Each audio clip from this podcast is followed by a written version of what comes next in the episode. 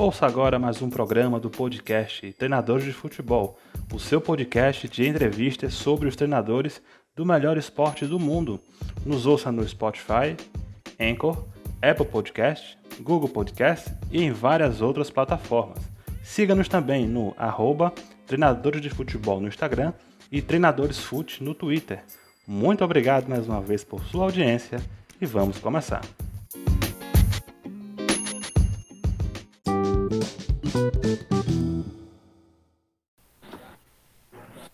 Fala pessoal, boa noite a todos. Estamos aqui com mais, uma, mais um episódio do nosso debate treinadores inédito aqui no podcast Treinador de Futebol, podcast de entrevistas dos treinadores do melhor esporte do mundo. E aqui recebendo mais três grandes convidados para falar sobre Champions League, futebol brasileiro e demais assuntos aí que você já sabe, nosso programa, um debate aberto, sempre com o objetivo de ouvir os professores, a opinião e a posição de cada um. Começar aqui cumprimentando os nossos convidados. Primeiramente, professor Bruno Lazzaroni. Boa noite, professor. Tudo bom? Boa noite, Neto. Eu sou mais novo, você colocou para me apresentar primeiro. É porque faz tempo que você não participa, né? Vai do... E só tem treinador de verdade aqui, ô, Neto. É isso. Brincadeira. Prazer aí, Neto, estar tá participando. Uma honra Realmente. aí estar ao lado do Marcelo e do Márcio. Dois aí grandes amigos apesar de não, não se ver com frequência, mas é uma honra e um prazer estar aqui mais uma vez. Professor Márcio Máximo também aqui mais uma vez com a gente. Boa noite, professor. Boa noite, é um prazer revê-lo, Neto, e rever principalmente Bruno, Marcelo, são grandes amigos também. Fomos contemporâneos na nossa turma da CBF, né? E, a, o, o, Bruno ele, ele, ele disse que não, não nos vemos com frequência, mas entre aspas, por culpa dele. Tá? Queria deixar isso bem claro. Marcelo tem uma questão regional, Marcelo mora no Nordeste. Mas agora, na quinta-feira, nós vamos zerar isso aí. Beleza. E aqui conosco também mais uma vez, professor Marcelo Chamusca. Boa noite, professor, tudo bom? Boa noite, Neto. É, é um prazer muito grande estar participando mais uma vez com nosso, nossos dois grandes amigos, né, o Bruno e o Máximo, colegas de, de curso, de licença, profissionais que eu já acompanho há muito tempo, que eu tenho uma estima muito grande. Vai ser uma, uma honra participar e a gente falar sobre futebol. É isso aí, professores. Então nós vamos começar aqui o nosso bate-papo hoje, falando aí sobre as semifinais e a grande decisão da Champions League dessa temporada. Real Madrid e Liverpool estarão frente a frente na busca aí de mais uma taça. É, a gente queria começar perguntando aí para o professor Marcelo Chamusca o que é que ele viu aí desses grandes jogos das semifinais, especialmente é, Real Madrid e City, né? O City já classificado até os 45 do segundo tempo, vamos colocar assim. É, tomou uma virada, foi para prorrogação e ali acabou realmente é, o Real Madrid ficando com uma vaga que é, já parecia estar tá quase certa. O que é que você achou desse jogo, professor, da, de toda essa atmosfera dessas partidas semifinais?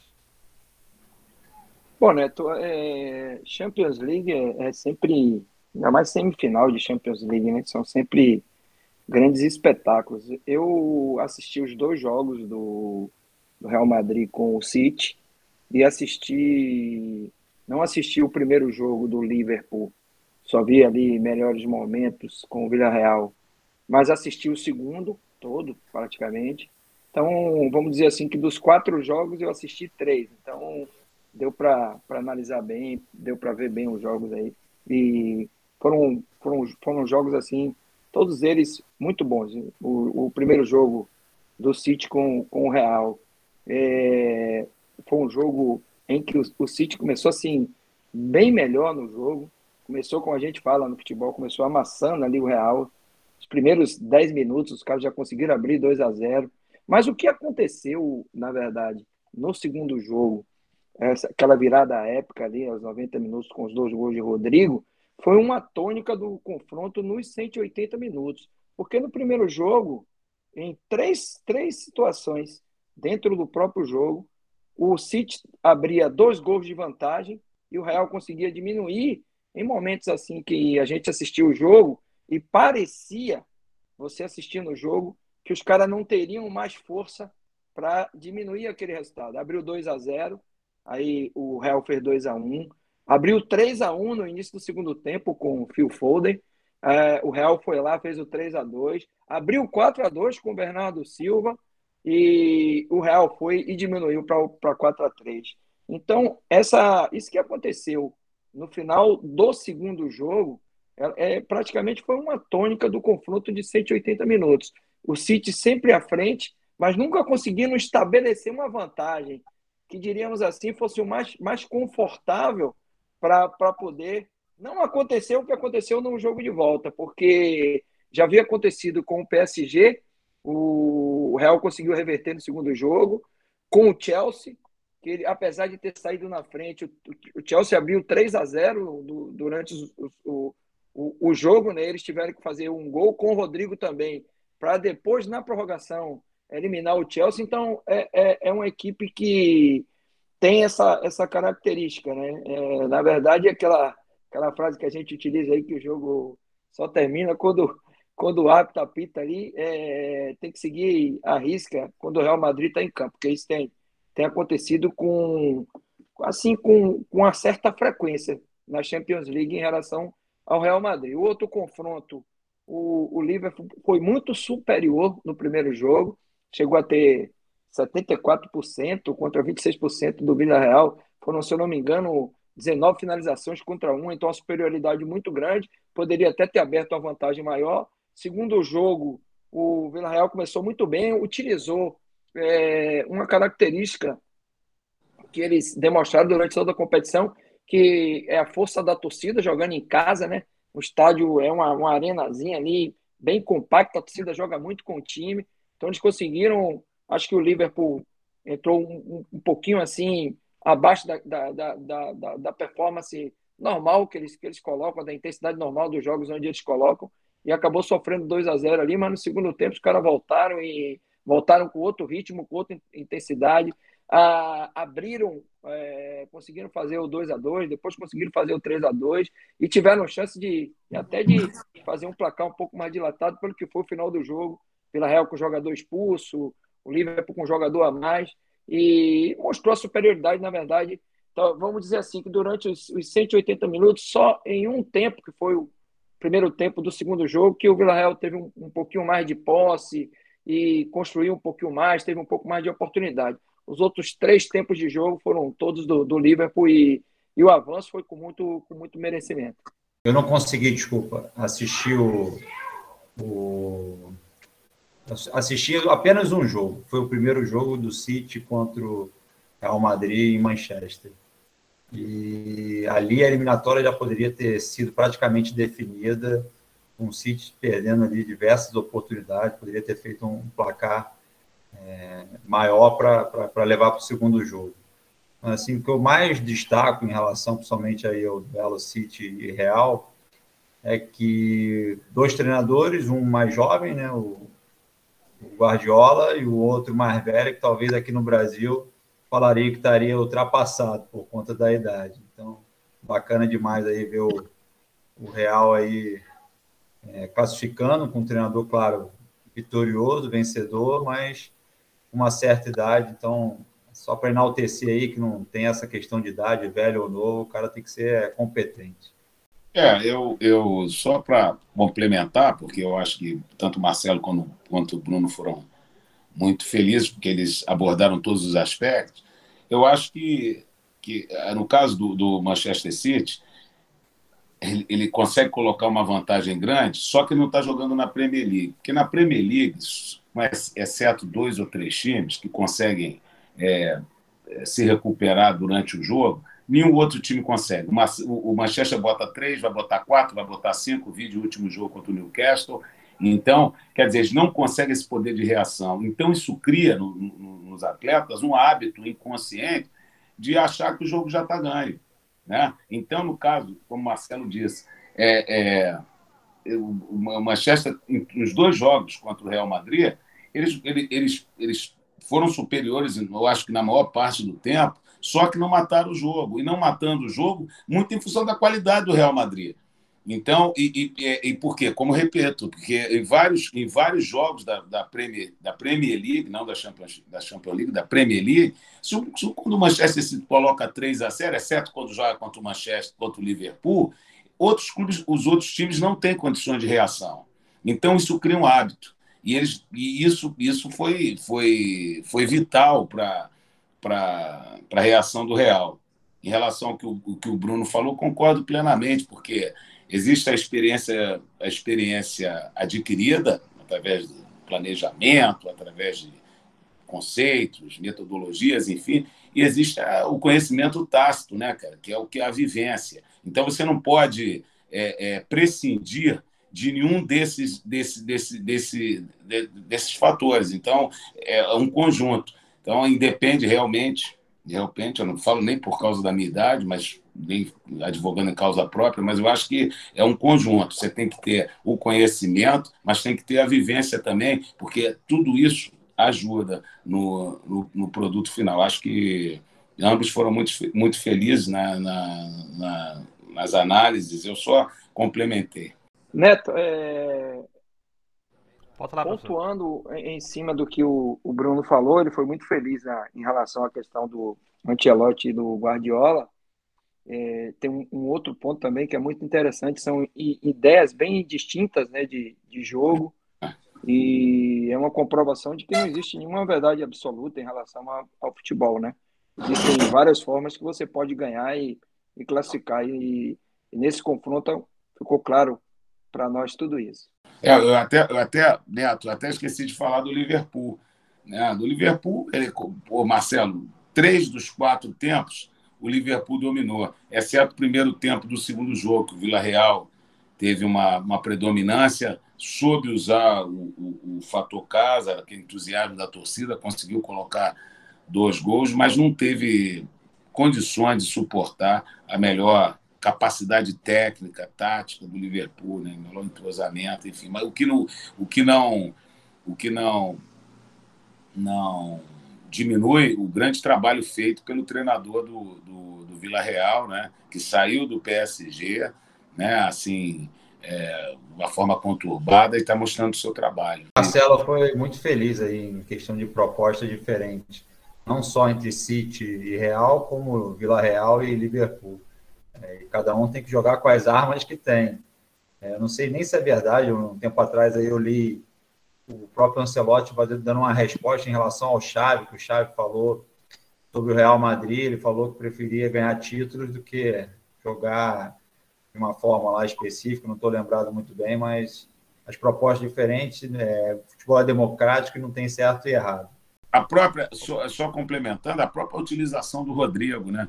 Porque muita gente questiona se o Rodrigo não deveria ter entrado de início, mas vocês veem que sempre que o Rodrigo entra, ele é decisivo, porque isso é uma questão estratégica também. A colocação do, do jogador em determinado momento do jogo, ela, ela, ela, ela advém de uma estratégia prévia e que, que, que, que, que tem tido resultado. O Rodrigo foi decisivo em todos os jogos. Será que se ele entrasse desde o início seria da mesma forma? Então, isso é, é mérito do Ancelotti também. Perfeito. E só pegando um gancho, professores, rapidamente aqui, é, na questão do Rodrigo. É, vamos aqui criar a situação que os professores estivessem aí na vaga do professor Tite. Rodrigo levaria para a Copa? Eu acho que ele vai para a lista, ainda mais que aumentaram para 26, então ele tem chance. É. E também entra um pouquinho em questão de características, né? Uhum. Que o Tite tem à disposição, então acho que ele vai. Questão de de, de grupo também. Então, acredito que ele tenha chance, mas é difícil. Ainda bem que a gente está com, sim, sim. com, mais alternativas ofensivas do que em, outros, em outras Copas. Então, esse, sempre bom para o treinador. Esse, esse, setor de atacantes é, pelo lado que chamam, né? É os mais concorridos, né? Que tem o, o Neymar, sem comentários, né? Tem o, o Anthony, o próprio Richardson também, que é muito cotado. É, Rafinha. Rafinha. Tem Rafinha, tem do é... Arsenal lá, que entrou bem Exato. no jogo. Esqueci o nome dele. Martinelli? Martinelli. Martinelli. E Martinelli é, é, o. Talvez seja a posição mais concorrida hoje. Eu concordo com, com o Bruno aí. Eu acho que ele já, o Rodrigo já foi para várias convocações aí. tem sido decisivo no momento importante, né? Tem entrado nos jogos, tem decidido. Acho que ele tem muita chance, sim, de, de ser convocado. É, e também, né, Marcelo, Bruno Neto, o nível de dificuldade da competição, né? Porque se observarmos, o Anthony, ele foi bem na Champions League também, o Ajax, eu acho que foi até as oitavas ou as quartas, eu não me recordo. Mas o Rodrigo foi, campeão, né? Tá campeão, vai para a final, tá na final da Champions League. Quer dizer, então o, o jogador é testado é, permanentemente num nível de exigência alto, né? Isso conta na hora da avaliação. Com é, certeza. O... E os times da, da Champions League, é, professor Máximo, todos eles, a maioria dos jogadores são jogadores selecionáveis, né? jogadores de alto nível, então isso tem um peso realmente. Seleção mundial, né? Não, o que eu acho bacana é que a gente voltou a ter jogadores no, do setor ofensivo protagonista, né? Apesar do Rodrigo não ser Verdade. titular do Real Madrid, mas tem o, o Vinícius Júnior, mas tem, o Rodrigo tem entrado, tem sido decisivo, tem o Neymar. Tá um o próprio Gabriel tempo. Jesus, né? O próprio Gabriel Jesus que ressurgiu, né? Porque ela veio apagado, ressurgiu nesses últimos jogos do Manchester. Martinelli é, é protagonista no, no Arsenal. Então é importante. É o Rafinha muito bem, no momento muito bom também. É, é mas o Rafinha. Fala, o Rafinha tá, tá bem, mas entra numa questão que ali talvez ele seja protagonista numa equipe menor que está brigando para não cair. Exatamente. Diferente do, do, do, Real Madrid, jogar no Real Madrid ou no PSG. É, e o nível de competição, né, que também tem menos visibilidade, não, é, não tem uma importância, é, tem importância relativa, claro, mas não tem uma exigência tão grande como, quanto uma final de Champions League. Eu acho que isso, no final, conta, sabe? Eu também eu concordo. Eu concordo que ele, em relação a essa questão, realmente ele ele ele está um pouco atrás, diríamos assim, dos outros, né, que estão em, em clubes que têm uma visibilidade maior. Apesar de que as, os últimos jogos que ele fez na seleção foram muito bons, então acho Bora. que isso vai pesar dúvida. muito a favor dele também. É, são vários, se a gente reparar, são vários quesitos, né? Porque você tem que ver a, a performance individual, o nível de competição que o atleta é, né, está, está, está competindo, né, em que ele está inserido. Né, aí entra visibilidade, importância, né, porque isso tudo gera pressão, né, e você vê que, que, ele, que ele, como, ele, como ele lida com a pressão, como ele, como ele absorve isso, como ele responde a isso. Então, acho que é, são esses fatores, né? Ter. Eu imagino que o Tite tem um, tem um, uma, uma lista de todos os, os, os pontos que ele vai né, avaliando para ter o produto final, o resultado final. Né? Sim, isso aí, perfeito. Legal, professor. A gente já fica desde já na torcida aí pela nossa seleção, né? Vai ser uma, uma grande Copa. E a, a geração é realmente é muito, muito boa, muito talentosa. Torcendo aí para que venha aí o Hexa para nosso território aqui. E agora falando também, professores, sobre o futebol brasileiro, né? O Brasileirão começou, temos aí já cinco rodadas né, disputadas, algumas trocas do comando dos senadores, né? O pessoal chama de dança das cadeiras, é, que é uma coisa que é, tinha a regra no passado, né, professores? Aí derrubaram a regra e tá meio, tá meio que voltou, né, professor Márcio? Essa, essa questão de novo é, de, de troca, de e, e uma coisa que o, o, professor Denis fala muito também, né? Até na troca, você pega um, um, um perfil totalmente diferente do, é, é. do, do anterior. É, dizendo aqui aquela coisa meio assim, sem critério, né? Mas aí, passadas essas cinco rodadas, temos aí o Corinthians, né? Na liderança. É, ainda está muito cedo. O Santos também ali logo na vice-liderança. E já tivemos aí alguns jogos né, importantes. Tivemos o clássico entre Flamengo e Botafogo no final de semana é, e outros jogos também. Eu queria perguntar aí para o professor Márcio o que é que ele tem visto aí do Brasileirão, algum, algum jogo, alguma campanha até aqui que ele queria destacar ou comentar, né? Tá um pouco ainda recente, professor, mas o que é que você tem aí desse, do torneio dessa temporada? É, primeiro, é, a gente, tá, nós estávamos até comentando em off, né? Antes do programa começar, em relação à formação, né? Porque eu acho que hoje é, se exige muito uma boa formação dos treinadores, mas se esquece da formação dos dirigentes, por isso que eu tô, eu tô e dos jornalistas, né? Então uma coisa está sempre atrelada à outra.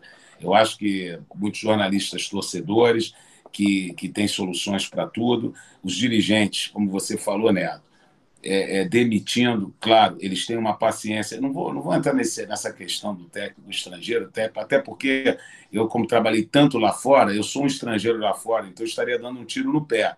Só que eu acho que a paciência deveria existir para ambos. Está aí o Marcelo, que fez um excelente trabalho no Botafogo e não tiveram a paciência necessária. Quando a coisa começou a dar frutos, ele saiu. Enfim, então eu acho que hoje Hoje, é, isso tudo é, é, em função mesmo do trabalho que está sendo feito. O trabalho do Botafogo, está começando, o Botafogo está começando a construir um, um, um modelo de jogo é, é com, com, com, sequência, com sequência. O, o, o Abel já faz, o, o, enfim, o Carilli não tiveram tempo, não deram tempo para o Carilli. O Carilli foi uma coisa absurda no Atlético Paranaense. Então, é, é, em relação à performance, o, o Internacional Mano está tentando retomar, Mano, que é nosso amigo de turma também. Enfim, a gente está vendo Roger fazendo trabalho no Grêmio. É, é, é ainda está muito, tá, tá, muito uma fase muito inicial, né, o campeonato, né? Mas a gente já, já, já consegue ver que vai ser um campeonato muito mais equilibrado do que, do que foram os campeonatos anteriores. Pelo menos essa é a minha visão. Eu acho que o, Palmeiras, claro, os clubes que disputam Libertadores, que disputam Copa do Brasil, que tem elenco para isso, os que não têm elenco também estão tentando estão tentando manter, mas é difícil. É difícil. O Botafogo, por exemplo, só tem Copa do Brasil e Campeonato Brasileiro, é mais fácil administrar. Agora, o São Paulo, São Paulo tem Sul-Americana, tem Copa do Brasil, tem Campeonato Brasileiro e outros que estão, estão com três competições, vão sofrer um pouco nessa, nessas primeiras rodadas. Né? Mas eu acho que, de um modo geral, eu, na minha opinião, o campeonato brasileiro vai ser mais equilibrado esse ano. Não vamos ter dois ou três clubes despontando muito rapidamente, não. Até, até, até, até por causa dessas, dessas, dessas situações eh, de, de competições em mais de duas, três competições. Então, Neto, você mencionou a questão da regra dos treinadores em relação ao ano passado. Eu era meio contrário um pouco como era a regra sou mais a favor de, de ter o pagamento integral é, para o treinador, ao invés de limitar Boa. a uma, apenas uma troca, porque Boa. eu acho que o empregador ele tem, tem total direito, direito né, de, de, de, tomar as decisões que ele achar necessário, por mais que eu não concorde muitas das vezes.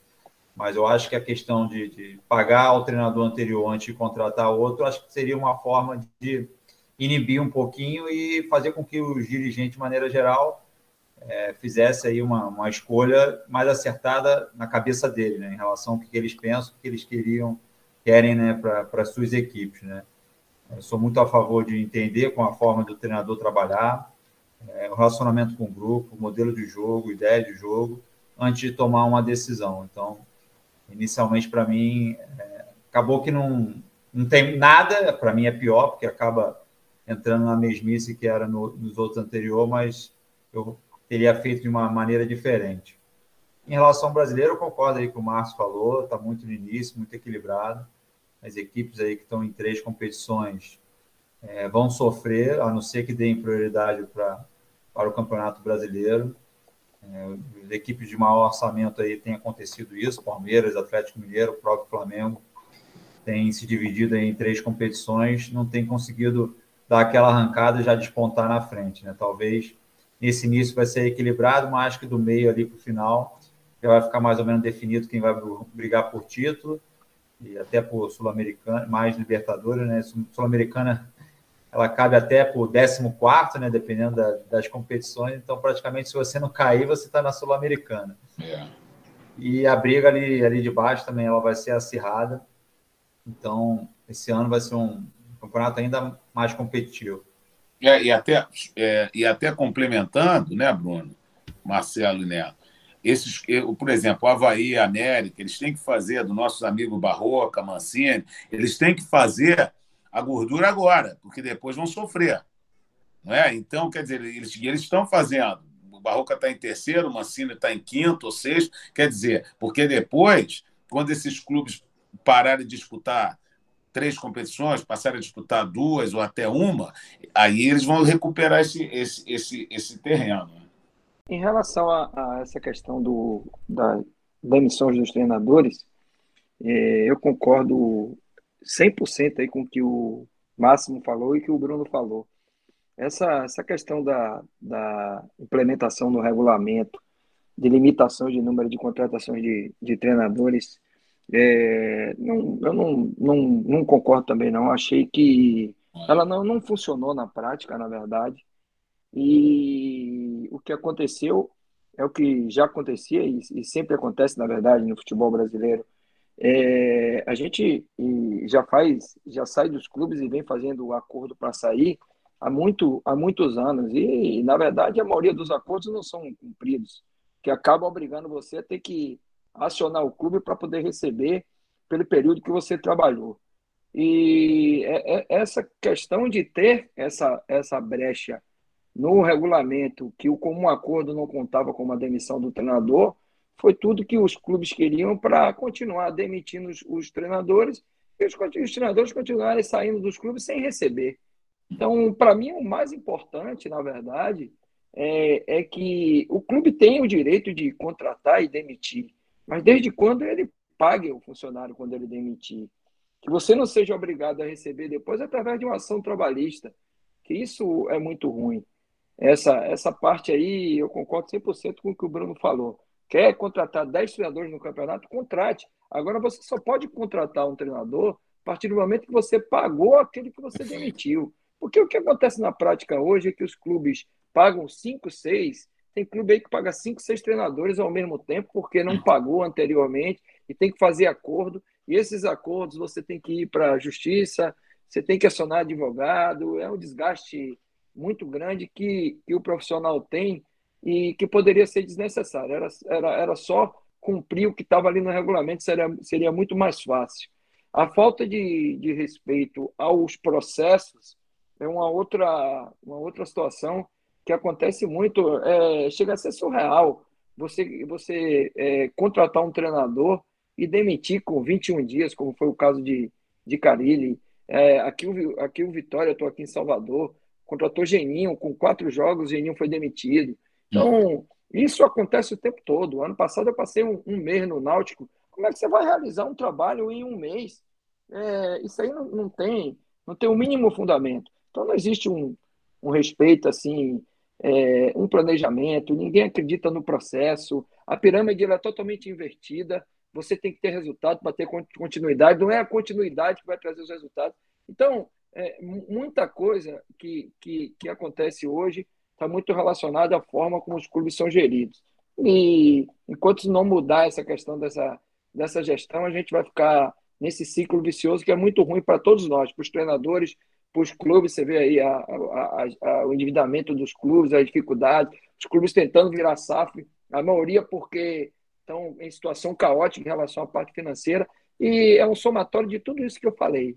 Então, é, esse é o meu pensamento em relação a essa questão de troca de treinadores. Em relação ao momento do campeonato, é, cinco rodadas, muito prematura ainda para fazer qualquer tipo de, de previsão em relação ao que vai acontecer. É, o Campeonato Brasileiro é um campeonato muito difícil, muito equilibrado. Você olha para a tabela hoje, e você vê, por exemplo, os clubes que estão no, no G4, né? Primeiro que, que você vê a tabela, já tem times que tem cinco jogos, e se eu não me engano, Ceará e Fortaleza só tem quatro. Foi adiado o jogo do, do Ceará e do Fortaleza. Então, o Fortaleza está tá em último lugar, tá, os dois estão no, no Z4, Fortaleza em último e o, o Ceará está em, se eu não me engano, está em 16 é, ou 17, se eu não me engano. É, os quatro primeiros colocados, Corinthians, Santos, Havaí, América Mineiro. Aí você vê algumas situações atípicas em relação a, a, a, a investimento e posição na tabela, que é a posição do Palmeiras, que está em 13 terceiro, Flamengo está em 15 quinto, Atlético Mineiro está em sétimo. São uhum. equipes que hoje seriam talvez é, as equipes que puxariam o campeonato pelo investimento que elas têm. Então, a tendência na, é, é, a partir do, do, momento que comece a funilar um pouco mais a competição, acho até que no retorno, porque nesse primeiro momento da competição, já foi falado pelo, pelo Máximo e pelo Bruno também, é, muitas equipes jogando três competições em paralelo, desgaste muito grande, Libertadores. São vi viagens e logística muito, muito difíceis. Você joga em altitude, com Copa do Brasil envolvido no meio, onde você tem que viajar o Brasil todo ali, e Campeonato Brasileiro começando no meio disso tudo. Então, tem muito, muito, muitas equipes aí, muitos clubes que estão sofrendo nesse início de competição por causa da questão do calendário, que daqui a pouco o calendário vai começar a se normalizar. É, o, o que acaba acontecendo na prática é que às vezes você planeja chegar em alguma competição, mas não chega. Um dia desse a gente assistiu uma palestra de, de Abel Ferreira falando que ele foi eliminado pelo CRB o ano passado da Copa do Brasil, não estava no planejamento, mas que foi muito importante para ele poder planejar o restante da temporada. Então, eu acho que a partir do momento que afunilhe um pouco mais a competição, aí a, a, a, algumas situações aí que a gente está vendo na tabela, provavelmente elas não devem acontecer. Mas agora, por cinco rodadas, está bem prematuro ainda para a gente fazer qualquer tipo de avaliação em relação a posicionamento de tabela ou questão de quem vai chegar, quem vai estar embaixo. O que a gente sabe todo ano é que o Campeonato Brasileiro da Série A é um campeonato extremamente equilibrado e dificílimo. Todos os treinadores que vêm trabalhar aqui no Brasil, que não conhecem a competição, dão relatos de que talvez seja um dos campeonatos mais equilibrados do mundo, seja o Campeonato Brasileiro. É, o Jesus, inclusive, ontem, no Bem Amigos, falou isso. Não sei se também por uma forma democrática de analisar né, política, mas ele disse que, que o Campeonato Brasileiro, dos campeonatos, eu concordo, eu, eu vejo muito Premier League, né, cara? Eu vejo que a Premier League, você tem cinco ou seis clubes que têm seleções mundiais, porque cada, os, os melhores jogadores de cada país vão jogar na, na, Premier League, mas eu não vejo um equilíbrio global muito grande. Tem equipes como, como Watford, equipes como é, outras equipes, né? Norwich, outras equipes que não têm condições. Você entra em campo, já vão, você sabe que vão perder. E no Campeonato Brasileiro, isso não acontece. Você pode pegar a última, a última equipe da tabela, quem é hoje? Fortaleza, que também não que também não condiz com, com a capacidade do Fortaleza. Fortaleza vai reagir. Mas você vê, é, é, é, é, o, é o último da tabela e tem condições de vencer o Palmeiras, por exemplo, no Allianz Parque. Então, para a gente notar o equilíbrio que existe, né? É, o, o, por exemplo, o Fortaleza, Máximo, eu vi o jogo deles contra o River Plate, eles fizeram um jogo muito bom, Concordo. uma postura excelente, jogaram com a torcida, tiveram muita chance de ganhar o, o jogo, inclusive o árbitro é, teve um pênalti claro que o árbitro não marcou no Renato Kaiser, que poderia ter definido o jogo ali.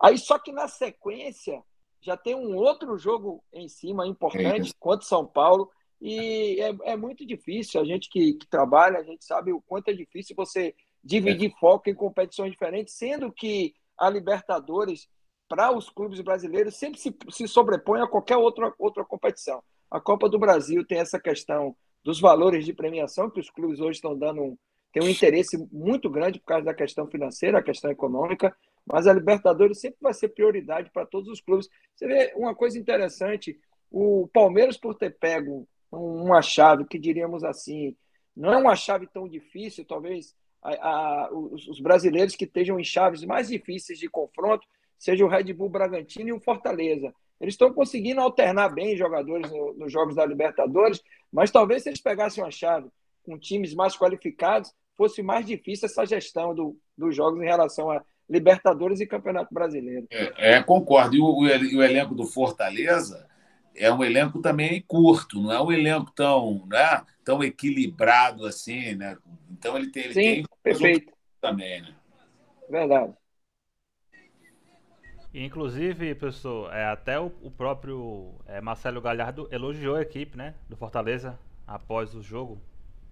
Diz que jogaram assim bem, que pressionaram, né? Que poderia até ter vencido, né? Ele, assim, ele é... é... e jogar contra o River é sempre muito difícil, né? Um time que já, tá, já tem um comando há muito tempo, são um time muito bem entrosado, uma característica assim, um jogo de transição muito forte e jogam com a personalidade absurda em qualquer lugar que eles jogarem, eles jogam da mesma forma. Então é um time muito difícil, um time assim, talvez seja um dos times a ser batido na Libertadores, seja o River hoje. É, Marcelo conhece bem o Fortaleza também, você dirigiu o Fortaleza também, né, Marcelo? E também... É o que, o que aconteceu, o Máximo, no Fortaleza, eu dirigi em 21, né? Eu passei, na verdade, eu tive três passagens no Fortaleza. Peguei 14, 15, vamos dizer que eu peguei o osso ali na Série C, é, um monte de dificuldade. É, não, tinha, não tinha. Na, na, minha primeira passagem, um, eu peguei um momento assim meio caótico no clube, dificuldade financeira, sem calendário, só tinha campeonato estadual e Série C, não classificou para a Copa Nordeste, não classificou para a Copa do Brasil. Aí em 2015 já deu uma melhorada, a gente conseguiu o calendário em 2014, aí eu fiquei em 2015 de novo lá. Marcelo Paz foi o meu diretor de futebol, é um cara muito preparado, assim, um dirigente muito preparado. É um cara que, na verdade, se preparou para ser presidente. Uhum. É, eu falo sempre, eu sempre comento isso.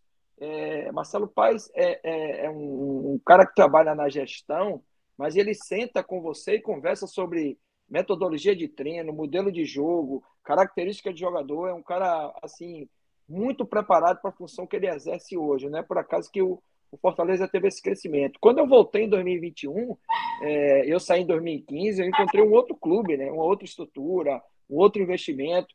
E depois que eu saí em 21, houve uma reformulação muito grande em relação aos jogadores, que foi o Enderson me substituiu, como foi também no Botafogo, mas no Fortaleza eu saí para a entrada do Enderson. O, no final da temporada de 21, foram vários jogadores foram liberados, foi um ciclo que se encerrou ali, um ciclo vitorioso, mas precisavam fazer uma renovação. Chegaram, se eu não me engano, mais de 10 jogadores, que são esses jogadores agora que vêm fazendo essas boas campanhas, sendo que esse ano eles investiram ainda mais, né? Contrataram jogadores, principalmente contrataram o Romero, o Renato Kaiser, jogadores do meio para frente, que, que, que, que, assim, na minha visão, realmente o Fortaleza precisava fazer uma reciclagem dar uma, dar uma mexida, trazer jogadores diferentes, porque tiveram grandes jogadores que conquistaram é, títulos importantes para o clube, mas que já estavam ali há dois, três anos e o clube precisava dar uma renovada. Mas é um, é um clube com potencial grande, com a torcida espetacular, que eu aprendi muito e gostei muito de trabalhar com o Fortaleza. Legal, professor. E também pegando outro gancho, professor Chamusca, é, o senhor falou um pouco sobre é, as saídas dos treinadores, que é, dos ambientes que ocorrem. É, nós tivemos já nessa temporada diversas saídas, né, por diversos motivos. É, o professor Abel Braga, por exemplo, pediu demissão do Fluminense por uma questão lá é, de uma pressão externa muito forte. É, foi citado aí pelo professor Márcio também a questão do, do, do Carilli no Atlético Paranaense é, e de tantos outros que foram assim é, foram lá sendo demitidos, desligados das suas equipes é, o Medina no Internacional, o Valentim também no, no Atlético. Mas eu queria também é, falar com os professores, citar um, um, episódio que aconteceu até aqui em Recife, que foi a saída do Leston Júnior, do Santa Cruz. É, não sei se os professores tomaram assim conhecimento, repercutiu bastante. É, o Santa está vivendo um, um, um, grande período conturbado, né? O professor Chamusca já passou algumas vezes pelo futebol pernambucano, sabe que o Santa tem, né, professor, essa um pouco dessa fama, desse carimbo. Aí o professor Leston Júnior foi a uma entrevista coletiva para expor os problemas, né, depois de um jogo, salário, estrutura, é, junto com os jogadores e, os e um dirigente. E o que aconteceu foi que depois dessa entrevista ele foi demitido, o dirigente foi demitido e alguns jogadores estão ameaçando até deixar o clube porque não concordaram com essa ação, né? O Tandor foi lá para isso aqui é um desabafo que eu estou fazendo, né? É, jogadores com salário atrasado, funcionários também, enfim. Aí foi feita essa questão, né? Que até o professor Márcio falou, né? Uma, uma capacitação dos dirigentes. O treinador vai lá, fala e é ali é cortado na mesma hora. Eu queria perguntar também para o professor, professor Chamusca, o senhor viu essa repercussão toda, né? E um pouco dessas saídas dos treinadores no, no campeonato. Bom, e, além, Neto, além de tudo isso que você citou, é, hoje eu vi até uma reportagem do, do Leston falando que o que pesou mais, na verdade, para que eles se unissem, né, tentassem mostrar para o clube, para a torcida, para o entorno, né, para a imprensa e também para os dirigentes, é que eles, eles estavam unidos ali por uma causa, mas o peso maior, na verdade, além de tudo que você já citou, né, e foram é, várias situações, alimentação, é, qualidade de, de campo para treinar, é, salário, salário de funcionário, que é muito difícil você ver funcionário no clube que ganha salário mínimo sem receber. É, chega a beirar um absurdo isso. E esses funcionários são fundamentais para o trabalho da comissão técnica e do treinador no dia a dia. Mas a gota d'água foi que é, os caras foram treinar, se não me engano, na sexta-feira, na antivéspera, na véspera do jogo, e o CT foi invadido por um grupo de torcedores armados que, inclusive, colocaram é, a, a, a, integridade física não só da comissão técnica, mas dos jogadores em risco. Então, para mim, isso é, é, é, o que é o pior da história, entendeu, né? Que não é só é, a questão da desorganização do clube que foi citada, né, pelos profissionais. Os caras estavam pedindo segurança ali, porque não tinha, não tinha segurança do clube, não tinha polícia, não tinha nada, e os caras foram ameaçados e, e, e foi colocado. Isso não é uma exclusividade, e gente, é bom deixar claro isso. Veja quantos fatos já aconteceram esse ano de ameaça de, de torcida. Jogaram bomba aqui em Salvador, no ônibus do Bahia quase que, que, que, que é, lesionado, teve que fazer cirurgia o goleiro Danilo Fernandes. Dois ou três jogadores, Marcelo Cirino foi embora, retornou lá para o Atlético Paranaense por causa dessa questão aqui em Salvador. Lá no, no Grenal, lá, lá em Porto Alegre, jogaram bomba lá no ônibus do Grêmio, nem o jogo teve, o jogo foi cancelado. Todo dia, esses dias, apareceu aí um vídeo a, a, a, torcida ameaçando o Zé Ricardo na porta do ônibus no aeroporto. Ela foi absurda. Então, é, então, então são coisas assim que, que já vem acontecendo que precisa se, se dar um, um, um basta, né? A todo esse tipo de, de comportamento que é extremamente nocivo para o futebol e são pessoas, pessoas que, que têm capacidade, que têm, têm competência, mas que não conseguem desenvolver dentro de um, de um ambiente tão hostil, sem segurança e, e que cada vez se torna mais difícil de você realizar um trabalho. As mudanças, normalmente no Brasil, é muito por conta do imediatismo que acaba acontecendo na, na exigência do, do, trabalho do treinador. Claro que eu não gosto, não concordo. É, os clubes que. Isso aí, mais ou menos, um, é um roteiro que acaba sendo criado para as equipes que têm dificuldade numa temporada é muita troca de comando que acabam combinando aí com, com resultados ruins, né? Porque o, o jogador acaba entendendo que é, se o resultado não, não, não, acontecer, ele vai, vai ter uma troca de comando, então talvez ele, ele se acomode um pouco nisso. É, liderança forte em cima, dando respaldo para o treinador. O jogador sente também que é, o oposto, que é um treinador que tem tem o respaldo da diretoria, que não vai ter uma mudança por conta de um resultado. Então, tudo isso acaba influenciando no, no, no resultado direto. Mudança de filosofia, mudança de método de treinamento, mudança de, de forma de jogar, e tudo isso requer, requer tempo. Né? Se não der tempo, os jogadores não vão conseguir assimilar, ainda mais na, na rotina desse ano, principalmente nos dois últimos anos, num calendário mais apertado com principalmente as equipes que jogam meio de semana e final de semana, não tem tempo praticamente para treinar. Então, até os conceitos ofensivos e defensivos são passados pela comissão técnica, são passados pelo treinador, é, você não tem nem como cobrar por, diante de tanta mudança. Então, é complicado. Então, para mim, na minha concepção, na minha forma de, de, pensar, tem que dar tempo ao treinador, dar respaldo, por isso que eu falei antes, de questão de, de entender a forma do treinador trabalhar e dar respaldo. Não adianta você já entrar numa situação com dúvida, porque aí o jogador percebe isso e acaba tendo uma consequência mais direta no resultado. É, para mim isso é, basicamente é o efeito dominó, né?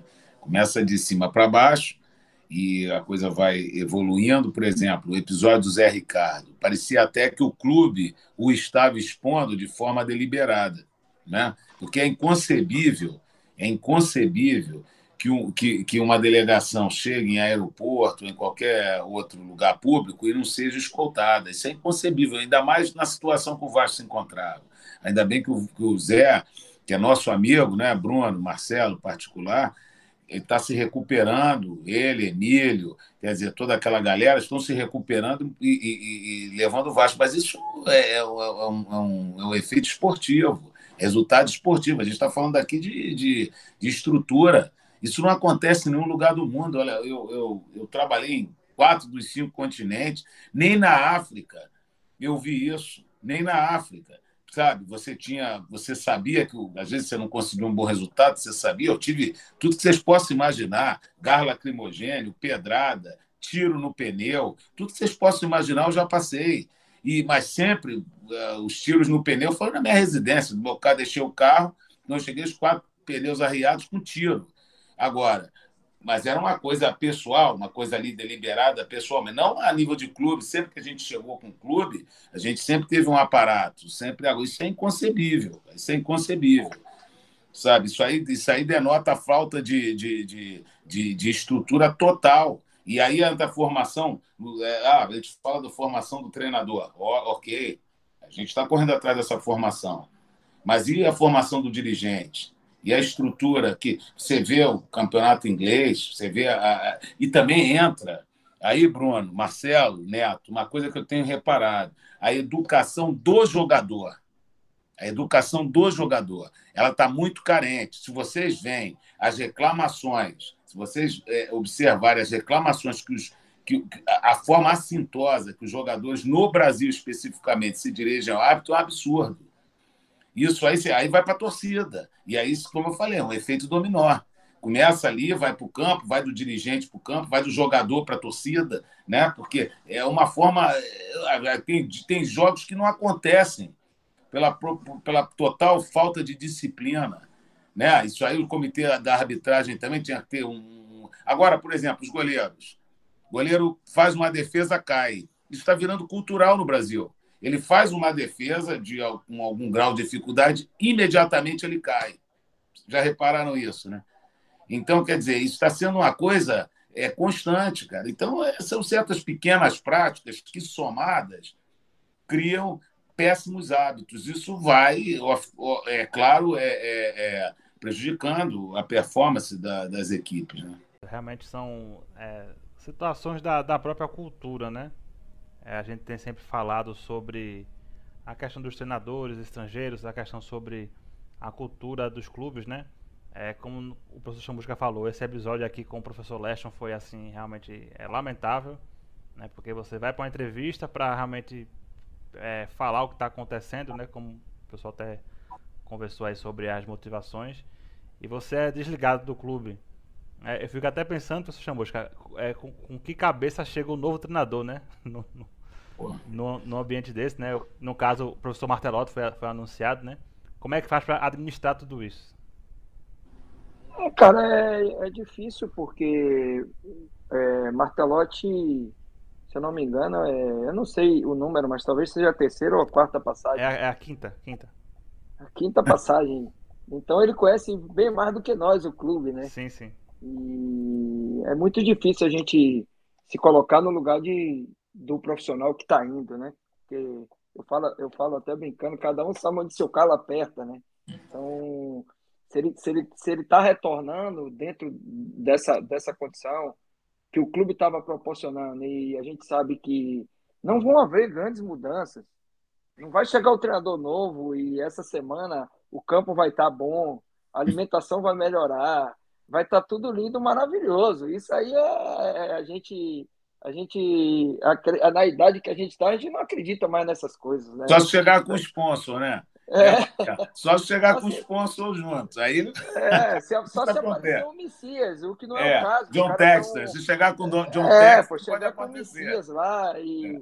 e, o cara derramando dinheiro aí, a gente sabe que isso é muito difícil de acontecer, até, até porque eu, eu, tenho, eu tenho acompanhado, Santa Cruz está até em um processo de mudança de estatuto, para virar safra, então isso pode até acontecer em algum momento, mas o momento atual, a realidade lá hoje, é uma realidade totalmente diferente. Mas o Martalotti conhece bem, bem um clube. É difícil você chegar, eu já cheguei em, em vários clubes, a maioria das vezes que o treinador vai contratar, na verdade, você chega porque o, o clube está em situação difícil, né? É, eu conto no dedo o clube que eu cheguei e o clube estava numa boa condição. A maioria que eu fui, foi para apagar incêndio, como era. A gente tem que estar preparado aqui, o treinador brasileiro. Eu falo sempre isso, rapaz, é, é o, o, melhor treinador do mundo, porque o que a gente passa aqui, mesmo, pegar time em todo momento, em toda época da, da, da temporada, com todo tipo de situação, você tem que adaptar a sua ideia, a característica dos jogadores. Aí tem uma série de questões culturais. Por exemplo, eu fui trabalhar no Paysandu em 2017, onde o, o, primeiro momento do campeonato é no inverno amazônico, sendo que o campeonato é em fevereiro, em março. E os campos, meu amigo, você não tem condição de jogar, é lama, é, é chuva todo dia. Então, como é que eu vou chegar lá e vou implementar um modelo de jogo para meu time tocar bola e jogando em, em, alguns campos lá, como, por exemplo, jogar em, em Tucuruí, em Castanhal, é, em Cametá. É, é isso. e as chuvas. É, Marcelo, difícil. E as chuvas naquela região são torrenciais, vocês não imaginam. Na, eu tive na Guiana agora, fiquei dois. Alaga, não é chuva, são chuvas torrenciais, é chover Sim. forte a noite inteira. É uma coisa absurda. O, o, o, dilema, o dilema em Belém é se você treina antes ou depois da chuva. Quando deixava para treinar depois, não conseguia treinar, porque é o campo estava alagado. É antes mesmo. da chuva, a chuva pegava no meio do treino, e antes da chuva tem um calor, né? Ah, é, é úmido, né? Impressionante. É a realidade nossa do treinador brasileiro é essa, cara. A gente já tá. Todo mundo aqui vai ter histórias para contar de adaptação, de, de. Por isso que a gente chega, tá aí o, o, o, máximo que roda o mundo aí, chega nos lugares e consegue se adaptar, porque a nossa realidade aqui já é essa realidade. E você, Marcelo, você agora falando, Bruno, Neto, você me lembrou, a Inglaterra, nos anos 70, eu, anos 80, óbvio, eu era garoto. Aí eu, eu, vejo, assim, era sempre ligação direta exatamente por causa da, das condições do, dos campos, né? Porque você, você me reportou, era, eram campos ilameados, literalmente. Não existia essa coisa de sair jogando com, com construção de três lá atrás. Isso não era impossível. Era, era ligação direta, transição direta e luta pela segunda bola e tentar jogar é isso aí. cara. É, aí depois, aí com a tecnologia, Aí, aí veio a irrigação, né?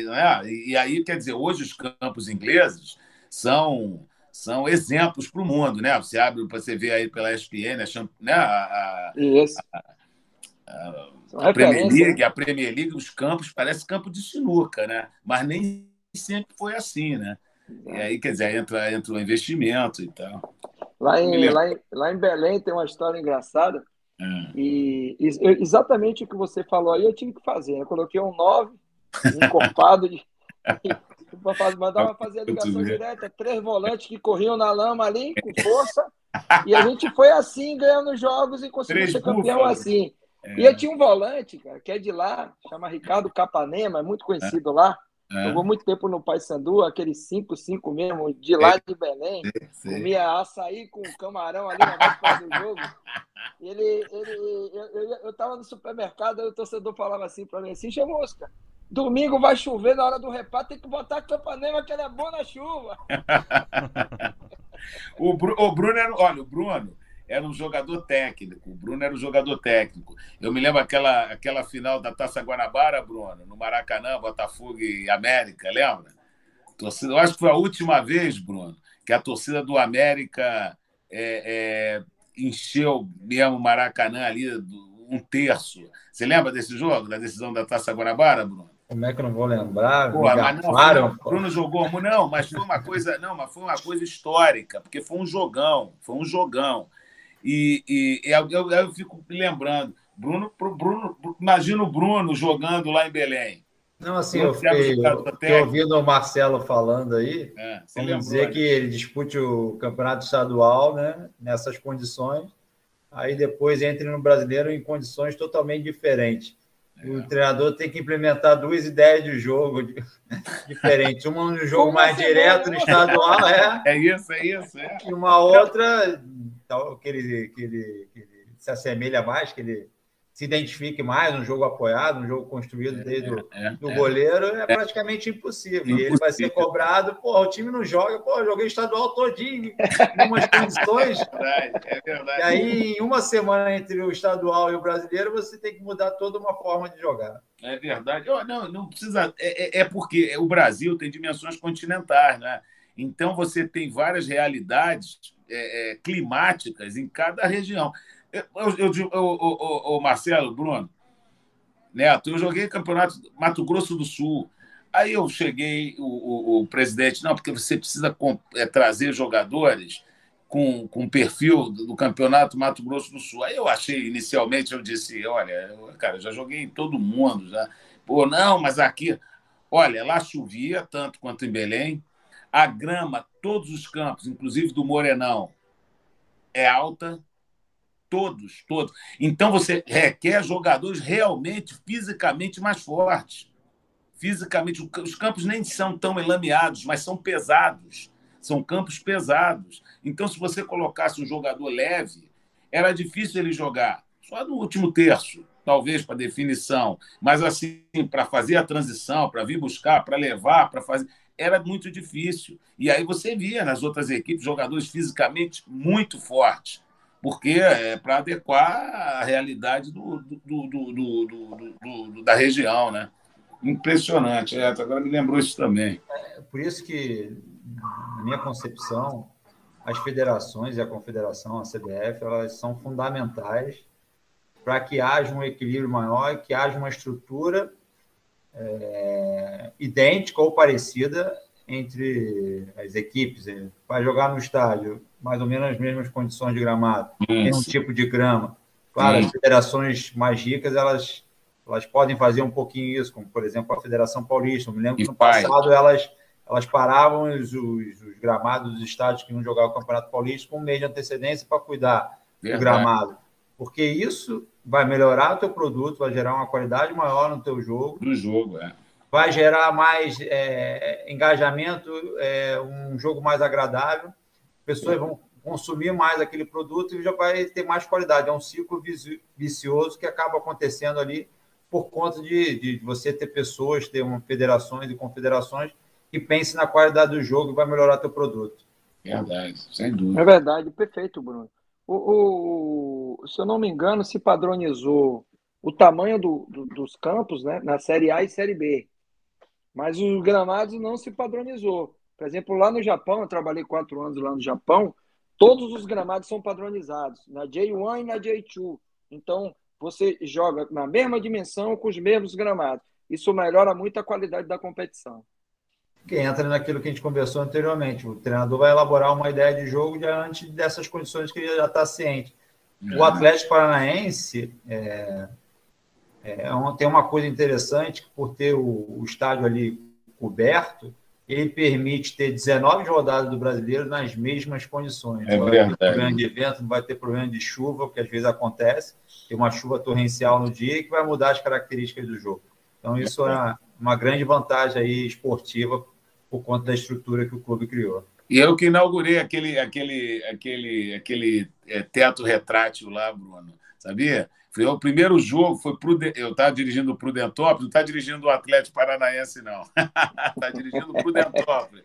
Aí fomos jogar, foi, foi, a, foi a estreia, do, foi a inauguração do, do, do, do Teto Retrátil. Era até o Ederson, era o Ederson que, que dirigia o Atlético Paranaense nessa época. Foi 1 a 0 Atlético. E também o centro de treinamento do Atlético, né, Bruno? Eles estão fazendo agora até pequeno, é um, é um, campo pequeno, de coberto também, lá no centro de treinamento. Eu fui agora, né? Te falei, né? Fui visitar o, o centro de treinamento deles lá, através do, do Ney. Não sei se você conheceu o Ney, o vice-conselho administrativo. E aí eles estão fazendo vários campos. É legal, né? Porque eles têm tipo, campos com tipos de grama, né? Quer dizer, pra, de acordo com o que eles vão. A ideia deles é essa, de acordo com o que eles vão encontrar, né? Perfeito, perfeito. São os desafios do nosso país continental, né, professores? É, é. O, o é clima, viagens, competições longas, né? Tava até conversando com o professor é, Paulo Zagallo, num dia desses, aí ele citou essa questão, né? Aí eu lembrei do caso do Atlético Acreano, que jogou a Série C, acho que foi 2019, 2018, não vou me lembrar agora que fizeram um cálculo, ele ficou no grupo que pegava times é, dali para baixo, centro-oeste, né? Hum. E fizeram um cálculo que ele ia percorrer cerca de 4 mil quilômetros entre idas e vindas, né? Que um dos adversários que ele ia enfrentar, inclusive, seria o São José, do Rio Grande do Sul, né? Ou seja... Bem regionalizado. Uma né? ponta a outra. É, é. É um tour pelo país.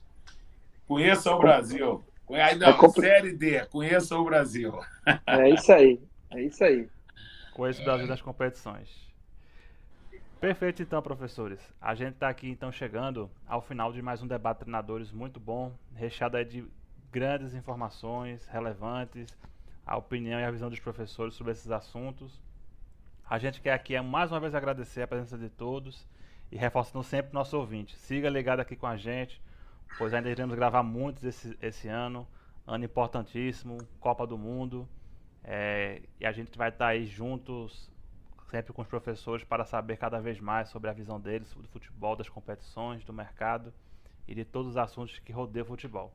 Professor Márcio Máximo, figura aqui já mais do que carimbado aqui no nosso debate. Obrigadão mais uma vez por tudo, por ter aqui participado aqui conosco.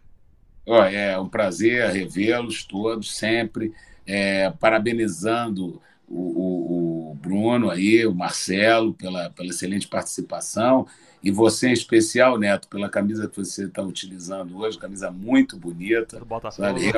Muito... e é, não, dizem que você não pode externar o clube quando você é profissional. Eu fui criado no Botafogo, não tem como não ser. Né? A gente é sempre profissional acima de tudo, mas o, o Bruno sabe disso bem, né? Um grande abraço tá? E, e, muito prazer em falar com vocês, são, são amigos, a gente fica muito à vontade, né? E, e sempre, e sempre bom, sempre é bom, inclusive para a saúde, né? A gente sempre poder ver os nossos amigos. Isso é energia positiva. Com certeza.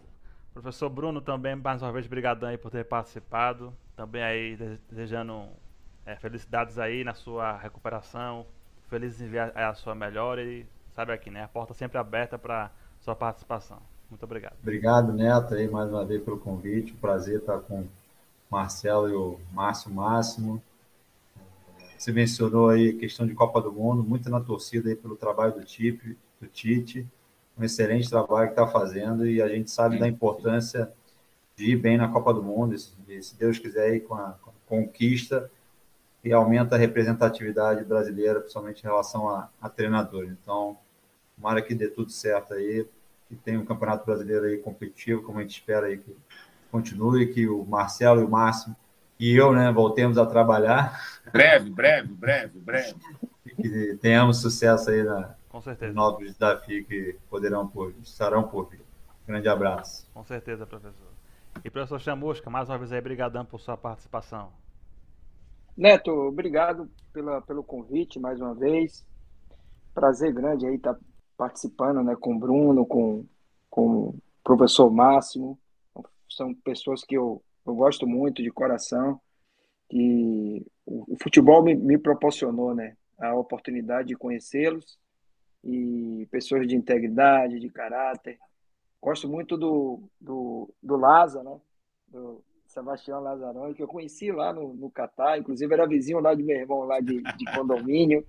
Eu sempre estava com o Lazzaroni lá, um cara espetacular também. Então, essa oportunidade né, que você eh, nos proporcionou foi muito interessante, porque a gente se gosta, a gente adora falar de futebol e foi muito bom a gente poder falar um pouco e passar um pouco das nossas experiências. Vou estar na, na torcida para que Bruno cada vez mais se recupere e se fortaleça né, para a sequência de trabalho, para que o Máximo se se reinsira de novo no mercado o mais rápido possível. E eu também na expectativa para que Deus possa abrir uma, uma porta e a gente voltar a trabalhar. Até porque os boletos estão chegando, a gente precisa voltar a trabalhar. Né? Mas obrigado aí, Neto, pela oportunidade. Um grande abraço.